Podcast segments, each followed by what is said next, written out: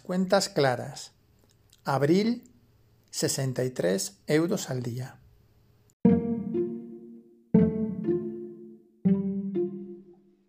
Aviso a navegantes. Este es un episodio técnico, un episodio que realizaré cada mes completo que esté de viaje. Un episodio logístico y explícito para quienes me habéis preguntado por los números y cómo me organizo. Si estás entre quienes me estáis siguiendo, ya os hacéis a la idea de cómo me las apaño. Hoy rendiré cuentas de forma exacta, explícita y transparente.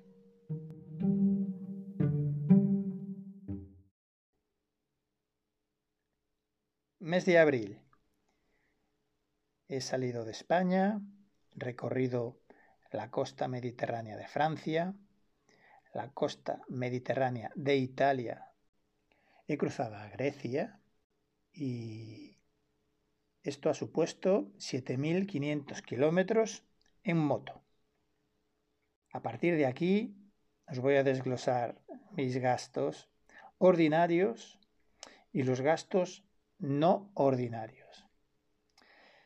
He decidido dividirlo así porque hay gastos que son del viaje y que son del día a día del mismo viaje y los no ordinarios son eh, gastos extras que no extraordinarios, por eso no les he llamado extraordinarios para no hacernos a la idea de que solo se dan en ocasiones muy puntuales. Todos los meses hay gastos no ordinarios.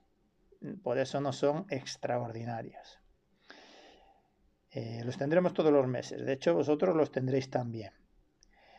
Y es bueno que los tengamos porque solo se tienen los meses en los que estamos vivos. Eh, dejarán de haberlos cuando, cuando no estemos en este mundo. Por lo cual es mucho mejor que los tengamos. Dentro de los gastos ordinarios están el alojamiento, la comida, la movilidad, gasolina, peajes, parking, transporte y el efectivo y, que, comporta varios, ¿vale? los pagos menores o, lo que se hace con, dinero efectivo o, o, con recibos mensuales y demás, ¿vale? Estos gastos ordinarios han ascendido a 1.585 euros, lo que supone 53 euros al día. Con esto se puede viajar un mes por Europa desplazándote 7.500 kilómetros. No sé si esperabas más, esperabas menos. Esto es lo que yo he gastado. Cierto es que en un viaje de aventura, en el cual he dormido alguna vez, en alguna no, bastantes veces en tienda de campaña, seis o siete veces, calculo yo. He estado en casa de amigos, los cuales no he tenido que pagar estancias, y, como de, supermercado, no, no, como de hostelería, que ya sabéis que últimamente estoy un poco peleado con la hostelería porque no me vale eh, lo que pago, digámoslo así. Entonces, en alojamiento he gastado 465 euros, a una media de 25, 30 euros cada vez que, he tenido que pagar alojamiento. Se encuentran cositas si tienes flexibilidad y, si buscas eficientemente. Algún día os explicaré si os interesa cómo hago para encontrar estos alojamientos. En comida he gastado 360 euros. En movilidad 585 euros lo que para 7.500 kilómetros sale 8 euros cada 100 kilómetros, que creo que está muy bien, tal y como está el precio de la gasolina en estos países que he cruzado, que ronda los 2 euros, casi todos. España, de hecho, es el más barato. y en efectivo, pues unos 175 euros. Eh, en Europa, en euros, prefiero pagar casi todo con, con tarjeta.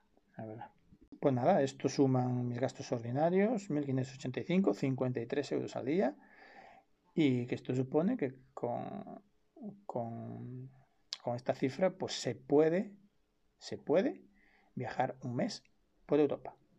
¿Cuánto has gastado tú este mes de abril? Si no has hecho la cuenta, te invito a que lo hagas. A ver qué, qué te sale y si te sorprendes o no. Entre los gastos no ordinarios, os digo que no extraordinarios, eh, he contabilizado 300 euros de, taller. Eh, he tenido que cambiar las pastillas de freno, el aceite y, bueno, estos es importante tenerlos porque se necesitan estos 10 euros al día que suponen para el presupuesto, ¿vale? Porque siempre vamos a tener, si no, lo, veremos a, a, medida que pasen los meses, ¿no? Otro día habrá las ruedas, otro día el seguro, otro día una multa, otro día algo que arreglar, otro día un diente, otro día. siempre hay, siempre hay. Como les decía yo a mis clientes cada vez que venían a pedirme un anticipo y me aseguraban y perjuraban que era el último mes, los gastos no ordinarios solo dejan de venir una vez en la vida y créeme, es mejor que nos veamos el mes que viene. Al final les hacía gracia cuando, cuando les explicaba el porqué, ¿no? Y, de hecho venían, ¿eh? todos, todos, todos venían. Eh, no es sorprendente que siempre fuesen los mismos, ni que sus argumentos fuesen clavaditos unos de otros. Para mí, lo más sorprendente, aun tras haberlo hecho durante dos años seguidos, ellos estaban convencidos, lo creían, no venían a engañarme, de que ese mes eh, iba a ser el último.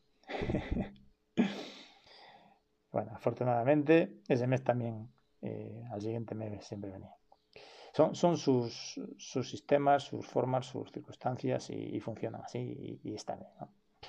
Em, a mí me costó entenderlo y, bueno, después ya, ya, vi que como en el mundo hay diferentes naturalezas, diferentes formas de entender el dinero, diferentes formas de vivir y cada uno pues lleva, lleva a su forma de funcionar, ¿no? Independientemente de cuánto dinero se gane o no, ¿eh? Porque he tenido clientes que, que ganaban 5.000 euros al mes e iban mal. Y he tenido clientes que ganaban 800 e iban bien. O sea, no, no, no va por ahí. ¿eh? Va más que nada por la cultura financiera. Por la cultura financiera que no tenemos. Y es nuestra responsabilidad formarnos en ella. Tenemos todo el conocimiento del mundo a un clic. ¿Cuánto has dedicado tú a formarte en conocimiento financiero? Te aseguro que es lo más rentable que puedes hacer. Yo he tenido clientes médicos, abogados, directores de empresas, gerentes de empresas, que no han recibido una lección, ya no digo una lección, no han visto un vídeo de YouTube, cómo funciona el dinero, un tipo de interés, unos costes, nada, la diferencia entre coste, precio y valor, nada en su vida, ni una lección. O sea, un cirujano no ha recibido una lección de oferta y demanda en su vida. Entonces, claro, eso determina después eh, realidades, ¿no? Os invito a, a esta reflexión, ¿no? ¿Cuánto has dedicado tú al conocimiento financiero? A coger conciencia sobre cómo funciona el dinero y la energía asociada a él. Ahí os lo dejo. Pues nada, estas son mis cuentas, 53 euros al día, gastos ordinarios, cierto es, viaje de aventura minimalista, espartano, sencillo, y 10 euros de gastos no ordinarios. Eh, deciros que si viajáis en pareja, ya he hecho los cálculos, os podréis ahorrar un 20% en alojamiento, porque las habitaciones dobles y demás eh, salen bastante mejor, y un 50% en transporte, claro, si lo hacéis en moto. Si lo hacéis en furgoneta, pues os ahorráis el alojamiento y aunque el coste eh, de, combustible es tres veces más, porque la furgoneta consume mucho más que una moto, por tema de aerodinámica, peso y, funcionamiento, y también es entre dos. Entonces, también os he hecho las cuentas. no os las voy a poner aquí. Si las hacéis en moto, o, en caravana ronda lo mismo, ¿eh? ronda eh, sobre los 40, 42 euros si viajáis en pareja. Cada día, cada uno, claro. Ya sabéis, si tenéis 800 euros, pues podéis ir 20 días. Si tenéis 1600, podéis ir 40.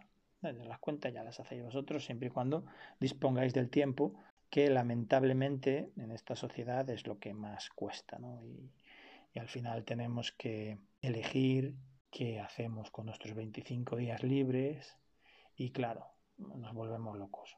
Yo el primero, ¿eh? que yo estuve trabajando 16 años y las vacaciones las organizaba y quería hacer, claro, normal. Tenía que compensar ¿no? el, trabajo, ¿no? para algo trabajo, ¿no? Pues para 25 días de 365, más los sábados que sí disfrutaba porque los viernes terminaba agotado.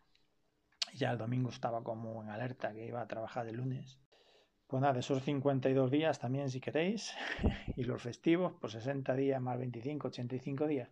Pues sí, pues con esos eh, intentaba eh, disfrutarlos al máximo y claro, no, no, iba a hacer un viaje minimalista porque además me lo podía permitir y, y no vas a full, ¿no?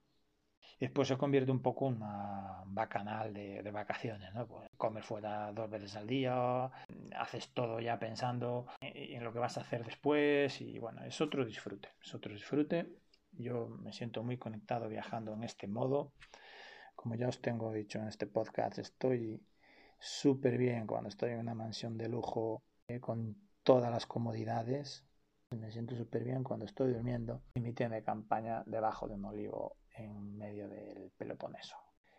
Y esa es la gran suerte, la gran magia, el resultado del gran trabajo de, autoconocimiento y, desarrollo personal que me ha llevado a, mi estado de, paz interior que os aseguro que, voy a, conservar, que voy a, a mantener como objetivo primario de, de mi vida porque me permite que todo esté bien siempre.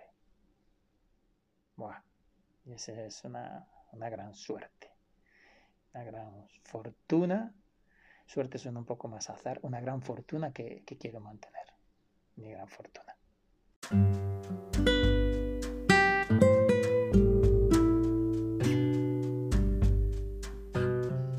Pues nada, hasta aquí, chicos. Viaje minimalista apañado, diría yo, eh, que ha sido este mes de abril. Y, nada, simplemente esas reflexiones que os he dejado. ¿Cuánto has gastado al día tú este mes en tu vida normal? ¿Cuánto has dedicado a tu conciencia financiera? ¿Vas a hacerlo ahora? Si quieres algún tip, algún consejito, alguna fuente, consúltame y te puedo, te puedo ayudar con ello. Y, y la última, ¿viajarías de esta forma?